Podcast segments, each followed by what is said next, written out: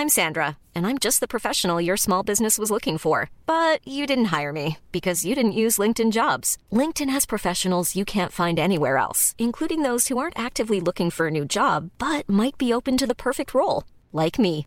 In a given month, over 70% of LinkedIn users don't visit other leading job sites. So if you're not looking on LinkedIn, you'll miss out on great candidates like Sandra. Start hiring professionals like a professional. Post your free job on linkedin.com/people today. Tianwen 1 contre Persévérance, c'est la lutte des titans pour la planète Mars, des titans ou plutôt des rovers qui vont parcourir le sol martien dans les prochains mois. Ils sont le symbole des ambitions chinoises et américaines pour la planète rouge. MARS, n'est pas une farce. IAM Live de la planète Marseille.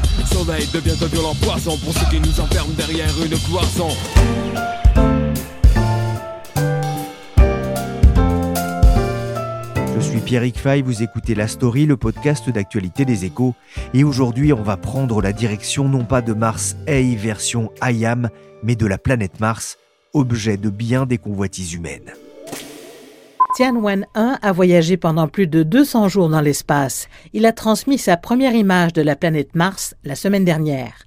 Une fois que Tianwen 1 sera entré dans son orbite, il voyagera pendant encore trois mois et devrait atterrir sur la surface de la planète rouge au mois de mai. C'est la première sonde d'exploration chinoise sur Mars, Tianwen 1, que l'on peut traduire par question au ciel. À son bord, un rover de 240 kg qui devra circuler à la surface de Mars pendant au moins trois mois. Avant lui, bien peu de rovers se sont posés à la surface de la planète rouge, car si le spectacle nous fascine, nous, petits terriens, cela n'en reste pas moins un exploit technique. C'est un exploit technique très difficile à accomplir. Pour l'instant, il n'y a que les Américains qui y parviennent. Peut-être demain euh, les Chinois. Yann Verdeau est journaliste aux échos. On saura euh, mi-mai s'ils ont euh, réussi à déposer leur petit rover Tianwen 1 sur la surface de, de la planète rouge. Mais les Européens, à contrario, ont essayé deux fois en 2003 et en 2016 et ont échoué deux fois. Alors c'est très très difficile de se poser sur Mars, de poser un robot sur Mars. C'est beaucoup plus difficile de le faire sur Mars que sur la Lune ou même sur une planète comme Vénus. Sur la Lune, qui est mille fois moins loin de la Terre que Mars et où il n'y a pas d'atmosphère, on n'utilise que des rétrofusées pour décélérer l'engin et l'amener tout doucement sur le sol. Sur euh, une planète comme Vénus, qui a une atmosphère très épaisse, on n'utilise qu'un bouclier thermique et un parachute. Et en fait, le freinage dû au frottement avec cette atmosphère très épaisse suffit à décélérer l'engin. Mais Mars, en fait, par rapport à la Lune et à Vénus, est dans une, une espèce d'entre-deux, de, de situation intermédiaire qui rend les choses euh, beaucoup plus compliquées. Mars a elle aussi une atmosphère, mais celle-ci est, très peu dense, elle est 100 fois moins dense que l'atmosphère terrestre, et elle ne suffit pas à freiner euh, un engin qui se pose au sol. Ça veut dire qu'en fait, il faut utiliser les trois systèmes, bouclier thermique, parachute et rétrofusée. Et euh, utiliser ces trois systèmes selon une séquence très précise qui dure en tout 7 minutes. Et Yann, ce qui est incroyable, c'est que tout ça se passe à plusieurs millions de kilomètres de la Terre. Vous parlez de 7 minutes de terreur. Pourquoi? Oui, c'est effectivement les 7 minutes de, de, la terreur, parce que donc cette séquence qui enchaîne ces trois systèmes est très compliquée à mettre en œuvre, et aussi et surtout parce qu'elle se fait entièrement à l'aveugle. Elle est entièrement automatique, préprogrammée, pour une raison bien simple, qui est que la distance euh, qui sépare euh, Mars de la Terre est trop grande pour permettre un pilotage en temps réel du vaisseau depuis la Terre. Par exemple, quand le rover américain Perseverance s'est posé sur Mars, Mars était situé à 11 minutes lumière de la Terre, ce qui veut dire que les, les signaux électromagnétiques mettaient 11 minutes pour franchir la distance séparant le centre de contrôle euh, sur la Terre de Mars. Donc évidemment, un tel délai rend impossible un pilotage depuis la Terre et donc se fait entièrement de façon euh, automatique grâce aux milliers et milliers de lignes de code euh, qui sont sur le petit ordinateur embarqué à, bord du, rover Perseverance. Et donc, ça veut dire que à partir du moment où l'atterrisseur qui contenait euh, Perseverance est entré dans la haute atmosphère martienne à la vitesse échevelée quand même de 21 000 km heure, il a dû tout faire tout seul, comme un grand, pour faire en sorte de se poser tout doucement sur le sol. Et entre-temps, j'ajoute que il a subi une décélération de plus de 10 G, ce qui est plus qu'aucun humain ne peut encaisser, ce qui veut dire que quand il s'agira de déposer des hommes à la surface de Mars, il faudra euh, le faire selon un autre système d'un concept entièrement différent que celui qu'on utilise pour les robots. Il y a combien de rovers en, fonctionnement sur Mars? Aujourd'hui, à la surface de, Mars, il y a euh, trois engins, dont deux rovers. Le premier, c'est le rover Curiosity, qui a été posé sur Mars en 2012 dans le cratère Gale et qui est toujours en état de marche grâce à sa pile nucléaire. Donc, il continue d'explorer le cratère Gale. Il a été rejoint donc cette année par le rover Perseverance qui lui a été euh, posé dans le cratère G0. Il y a un troisième instrument qui n'est pas un rover, un instrument américain lui aussi, InSight, qui a été euh, posé en 2018 dans la plaine d'Elysium Planitia et qui est consacré à l'étude de la structure interne de la planète grâce notamment à son sismomètre euh, français CEIS qui a été conçu par l'Institut de physique du globe de Paris. Alors ces trois engins toujours en opération seront peut-être bientôt rejoint par un quatrième, le, fameux rover euh, Tianwen 1 euh, chinois. Et à ces trois ou quatre engins au sol s'ajoutent huit autres euh, vaisseaux en orbite, actuellement en opération autour de Mars. Et parmi ces huit sondes, il y a la sonde européenne TGO, Trace Gaze Orbiter, qui étudie les gaz présents dans l'atmosphère martienne. Alors c'est pas encore l'embouteillage autour de Mars, hein, c'est pas comme autour de, la Terre maintenant avec tous les satellites. Euh, qu'est-ce qu'on attend justement du rover chinois qui devrait tenter l'atterrissage dans, quelques semaines? Alors c'est un tout petit rover, il ne fait que 240 kilos euh, à comparer à une tonne qui est la masse de, Perseverance ou de, de Curiosity. Il durera euh, beaucoup moins longtemps que Curiosity ou Perseverance, puisque lui n'est pas alimenté par une pile nucléaire, mais par de simples panneaux solaires. Alors il possède quelques instruments euh, intéressants. Il possède un radar de sous-surface, un spectromètre, un magnétomètre, une station météo. C'est assez pour faire un petit peu de science, par exemple étudier la, structure géologique de la planète, la composition des matériaux, le climat, mais il ne faudra pas attendre de Tianwen 1 euh, des découvertes euh, fracassantes euh, sur le plan scientifique. D'ailleurs, jusqu'ici, le bilan purement scientifique des missions chinoises, et notamment de leur mission lunaire dans le cadre du programme Chenji, est relativement modeste. Pourquoi? Parce que les Chinois sont dans une volonté d'apprentissage. C'est-à-dire ils ne veulent dépendre de personne et surtout pas de la technologie américaine. Et donc ils préfèrent développer leurs propres instruments euh, tout seuls, quitte à se contenter d'instruments un petit peu moins perfectionnés que ceux dont disposent les, les Américains ou les Européens. Le jour G, comme Gagarin, avait commencé pour Moscou. Une ovation ininterrompue a conduit l'homme de l'espace jusqu'à la place rouge, et à la tribune du mausolée de Lénine, la foule qu'on a évaluée à plus d'un million de personnes a pu acclamer à loisir l'homme qui peut, le premier, se vanter d'avoir vu de ses yeux la Terre ronde comme une boule. La Chine s'est engagée à son tour dans la course vers Mars. C'est un nouvel épisode de la guerre technologique que se livrent les États-Unis et la Chine. On a fêté récemment le premier homme dans l'espace, Yuri Gagarin, il y a 60 ans. On a entendu hein, cette archive de l'INA.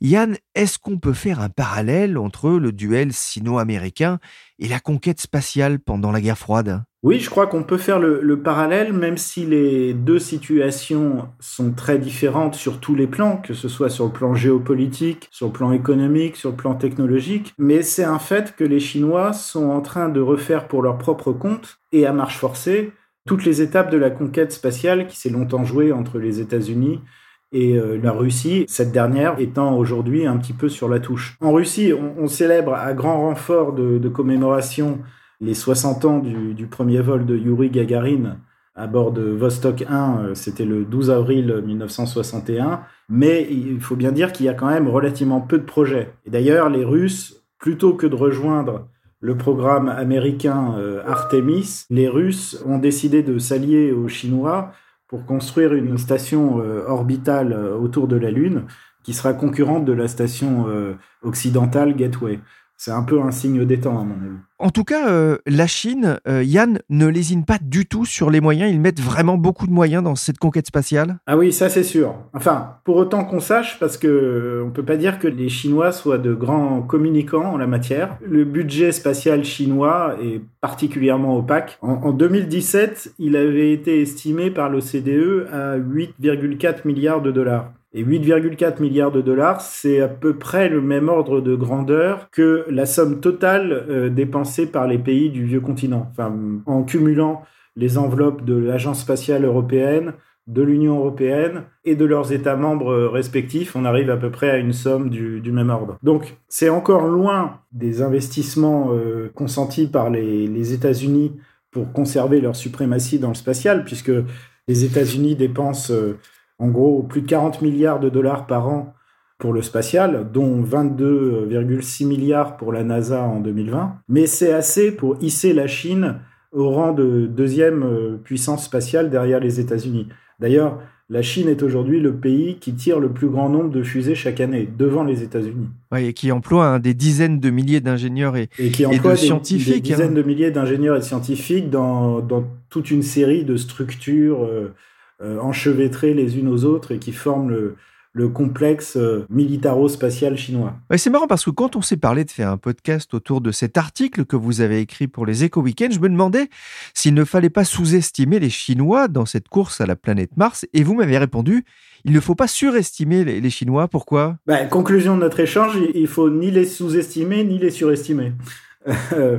Alors, il ne faut pas les sous-estimer parce que les Chinois affichent clairement leur ambition de rivaliser avec les États-Unis dans la conquête spatiale et qu'ils mettent les moyens humains et financiers d'y arriver. Ils ont réussi un premier vol habité en, 2003, euh, premier cosmonaute chinois, c'était euh, Yang Liwei à bord de la mission euh, Shenzhou 5. Ils ont construit et mis en orbite en 2011 un, un embryon de station spatiale, la station Tiangong 1 et euh, ils n'ont engrangé que des succès dans leur programme lunaire euh, Tianji.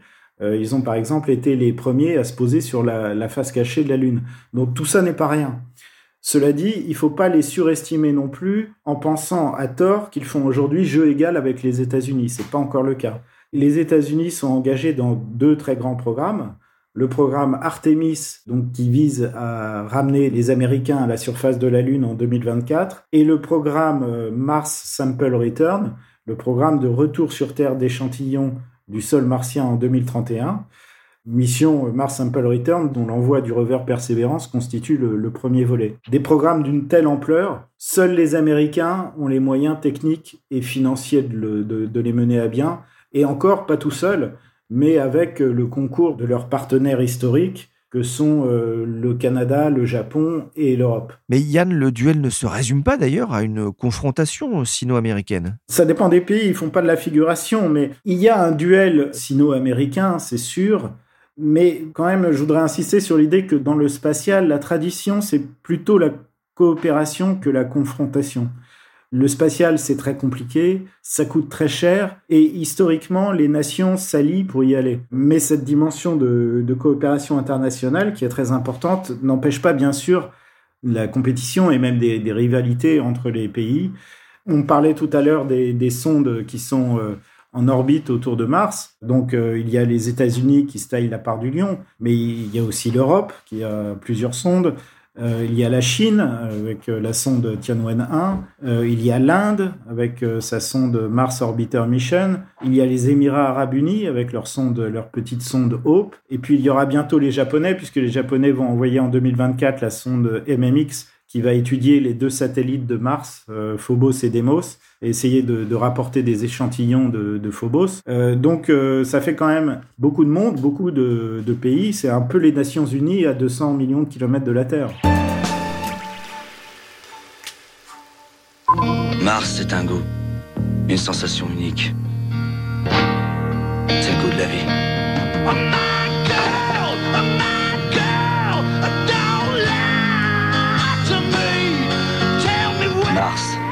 Et ça repart. Les États-Unis et l'Europe fondent de grands espoirs pour Mars avec ce programme Mars Sample Return.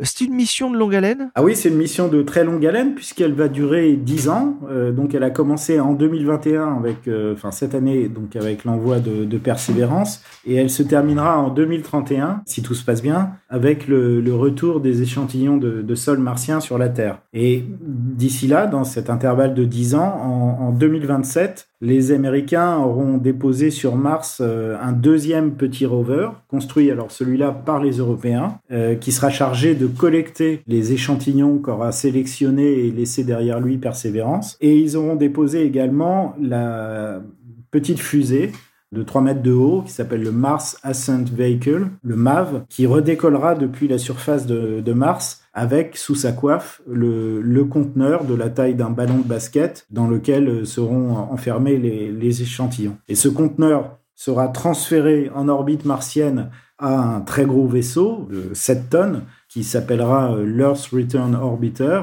HERO, qui est un vaisseau lui aussi européen qui euh, bah, fera le trajet euh, Mars-Terre et rapportera le, conteneur euh, jusque dans la haute atmosphère de la Terre. Et à ce moment-là, il sera largué au-dessus d'un désert de l'Utah, intercepté par un hélicoptère avant qu'il ne touche le sol et conduit dans un laboratoire P4 pour que les échantillons puissent y être analysés. Et l'analyse de ces échantillons par une équipe internationale de scientifiques euh, prendra à elle seule des années, si ce n'est des décennies. C'est une logistique euh, incroyable hein, pour ramener euh, ces échantillons, ces cailloux du sol de Mars. C'est un budget aussi pharaonique? C'est un budget important. Il oscillera vraisemblablement autour de 7 ou 8 milliards de dollars, ce qui en fait à peu près l'équivalent du James Webb Space Telescope, le successeur de Hubble qui sera lancé à la fin de l'année dont le budget, je crois, aux dernières nouvelles, euh, avoisine les 9,6 milliards de dollars.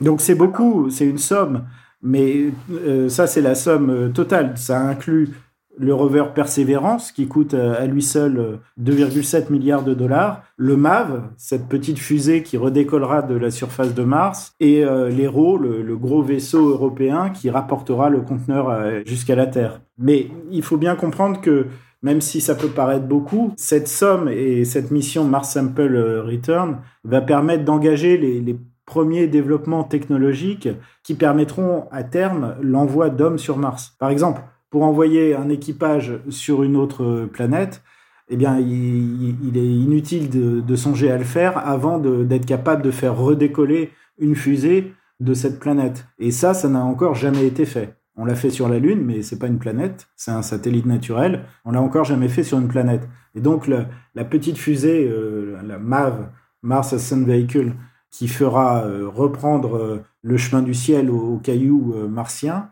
bah, on peut la voir comme une sorte de préfiguration en modèle réduit de ce que devra être la fusée qui permettra aux hommes de, redécoller de, la surface de Mars. Oui, vous le disiez, hein, l'étude de ces cailloux euh, ramenés, euh, de ces bouts de roche martiens va prendre euh, des années, voire peut-être des décennies. Mais pourquoi est-ce que c'est si important de les ramener sur Terre? Qu'est-ce que ces cailloux peuvent nous apprendre? Ben, On espère y trouver non pas des formes de vie vivantes. On ne va pas ramener des microbes, des bactéries ou des insectes ou que sais-je qui grouillerait dans ces cailloux, parce qu'on sait que ça fait bien longtemps, ça fait plus de 3 milliards d'années que Mars n'est qu'un désert euh, stérile, inhabité. Mais on espère, avec un peu de chance, y découvrir les vestiges d'une forme de vie passée, sans doute microbienne, euh, qui aurait pu exister il y a 3,5 euh, milliards d'années, à une époque où Mars était, comme la Terre, couverte d'eau liquide. Alors, le, fait que Mars a été, dans son lointain passé, couverte d'eau liquide, ça, c'est ce qu'a montré la présence euh, à sa surface, à la surface de Mars, de trois types de roches sédimentaires différentes, donc qui attestent de, la présence, il y a 3,5 milliards d'années d'eau liquide à la surface de Mars. Et cette découverte de roches sédimentaires, qui a été faite en 2005, l'a été d'ailleurs par des scientifiques français et un instrument français. C'était euh, le spectro-imageur euh, Omega qui était embarqué sur la sonde Mars Express. Et c'est probablement, pour ce qui concerne Mars, la découverte la plus importante des, des 15 dernières années. Donc, la seule forme de vie présente sur Terre il y a 3,5-4 milliards d'années, eh bien, c'était des bactéries qui ont laissé sur Terre des biosignatures sous la forme de biominéraux, par exemple les stromatolites. Eh bien, ce que les scientifiques euh, impliqués dans la mission euh, Mars Sample Return espèrent trouver, ben, ça serait un peu l'équivalent de martien de nos stromatolites terrestres. Il y a des robots sur Mars depuis 20 ans. Je me demande ce que celui-ci a trouvé. L'échantillon consiste en une seule et grande cellule, indéniablement biologique. la première preuve irréfutable de l'existence d'une vie extraterrestre. Je suis enfin papa. Ça promet d'être chaud pour obtenir sa garde. Et Yann, j'ai trop regardé des films de science-fiction et de super-héros. C'est pas trop dangereux de ramener ces objets extraterrestres sur Terre? Moi aussi, j'ai regardé pas mal de, films de science-fiction dans ma vie. Oui, euh, théoriquement, euh, ça peut être dangereux sur le papier. Mais cela dit, enfin, en tout cas, en, ce qui concerne cette mission de retour d'échantillons de, Mars, toutes les précautions euh, seront prises. C'est pas pour rien que les, échantillons martiens seront euh, interceptés par un hélicoptère avant de toucher le sol à terre. C'est pas pour rien qu'ils seront conduits euh, directement dans un, laboratoire P4 euh, hautement sécurisé d'où ils ne sortiront jamais. Ils ne seront pas en vente libre sur Internet, hein, ces cailloux martiens. Et puis, encore une fois, si ces cailloux contiennent quelque chose d'intéressant sur le plan biologique, ça sera des traces d'une vie morte et certainement pas des formes de vie vivantes. Imaginez un peu, vous, dans cette fusée, direction Mars. Un vieux fantasme humain peut-être bientôt réalité pour ces hommes et ces femmes. Ils sont encore en lice pour participer à la mission Mars One.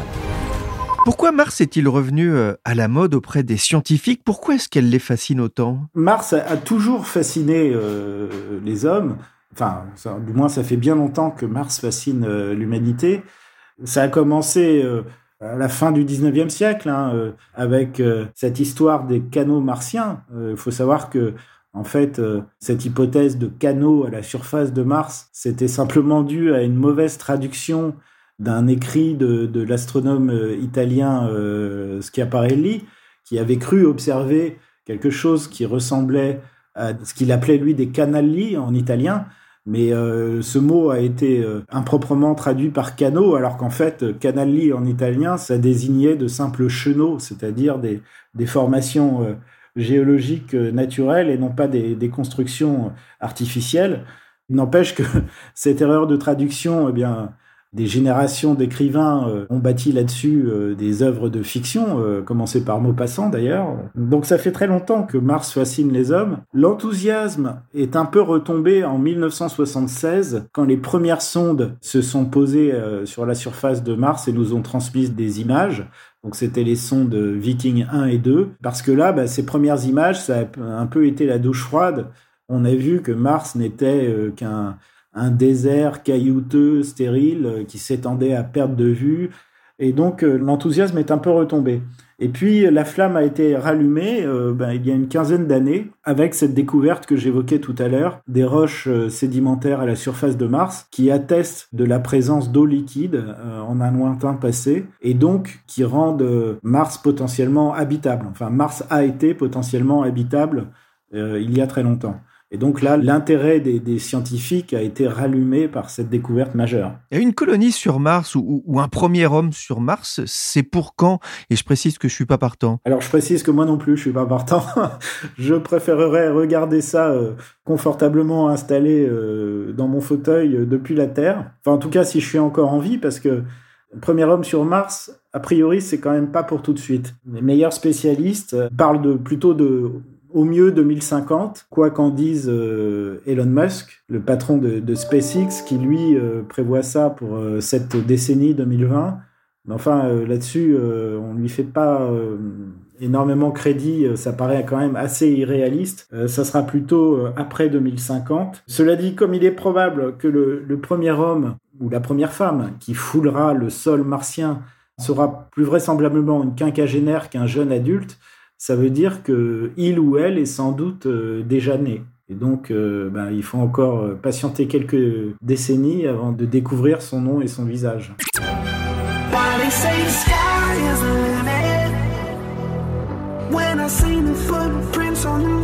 Les premiers colons de Mars entendront peut-être cette chanson de Will.i.am Reach for Stars, chanson qui a été diffusée sur Mars grâce au robot Curiosity, retransmis sur Terre par la NASA, c'était en 2012. Et puisque l'on parle culture, je voulais vous signaler la sortie d'un petit livre chez Notabilia, un livre à la couverture rouge de Sophie Divry. Il s'appelle Curiosity et se met dans la peau du rover, seul dans l'immensité martienne, au milieu des cailloux, un robot qui s'interroge sur son rôle, sur sa vie, sur sa mission et sur ses relations avec ses dieux, nous les hommes, un robot presque humain avec une conscience, un robot philosophe en quelque sorte. Yann, un livre peut-être à, nous conseiller pour rêver euh, la tête dans les étoiles? Pour ceux qui veulent avoir tous les détails techniques, euh, bah moi je conseillerais le petit livre, euh, ça se lit très vite, de, de Francis Rocard, qui est l'astrophysicien au CNES en charge de l'exploration du système solaire. Et donc, euh, bah, il réussit le tour de force en quelques 150 pages de présenter un panorama très complet, euh, technique, euh, économique, humain, de, enfin, de tous les enjeux de, de la conquête de, de, Mars. Et puis, bah, pour ceux qui ont davantage besoin de rêver, il y a tous les livres de science-fiction dont on a commencé de parler tout à l'heure, euh, hein, depuis euh, Ray Bradbury jusqu'à Kim Stanley Robinson, c'est pas les ouvrages sur Mars qui manquent. Et puisque l'on est dans les conseils de lecture, je ne peux que vous recommander ce livre, Noon ou Le marin sans mémoire, écrit par mon invité Yann Verdeau, spécialiste des sciences aux échos. Il ne parle pas de Mars ni de petits hommes verts, mais se penche sur l'amnésie, sur la perte de mémoire d'un marin anglais qui, à la fin de sa vie, au 19e siècle, pense encore n'avoir que 30 ans. Il plonge son médecin dans les affres de l'incompréhension et le lecteur dans la contemplation d'une énigme médicale entre Québec et Londres. Bonne lecture. Merci à Yann Verdeau des Échos, merci à Willy Gann pour la réalisation et à Michel Varnet pour son accompagnement et son écoute. La story est disponible sur les applications de téléchargement et de streaming de podcasts. Les analyses, les enquêtes, les décryptages de la rédaction des Échos sont à retrouver sur leséchos.fr.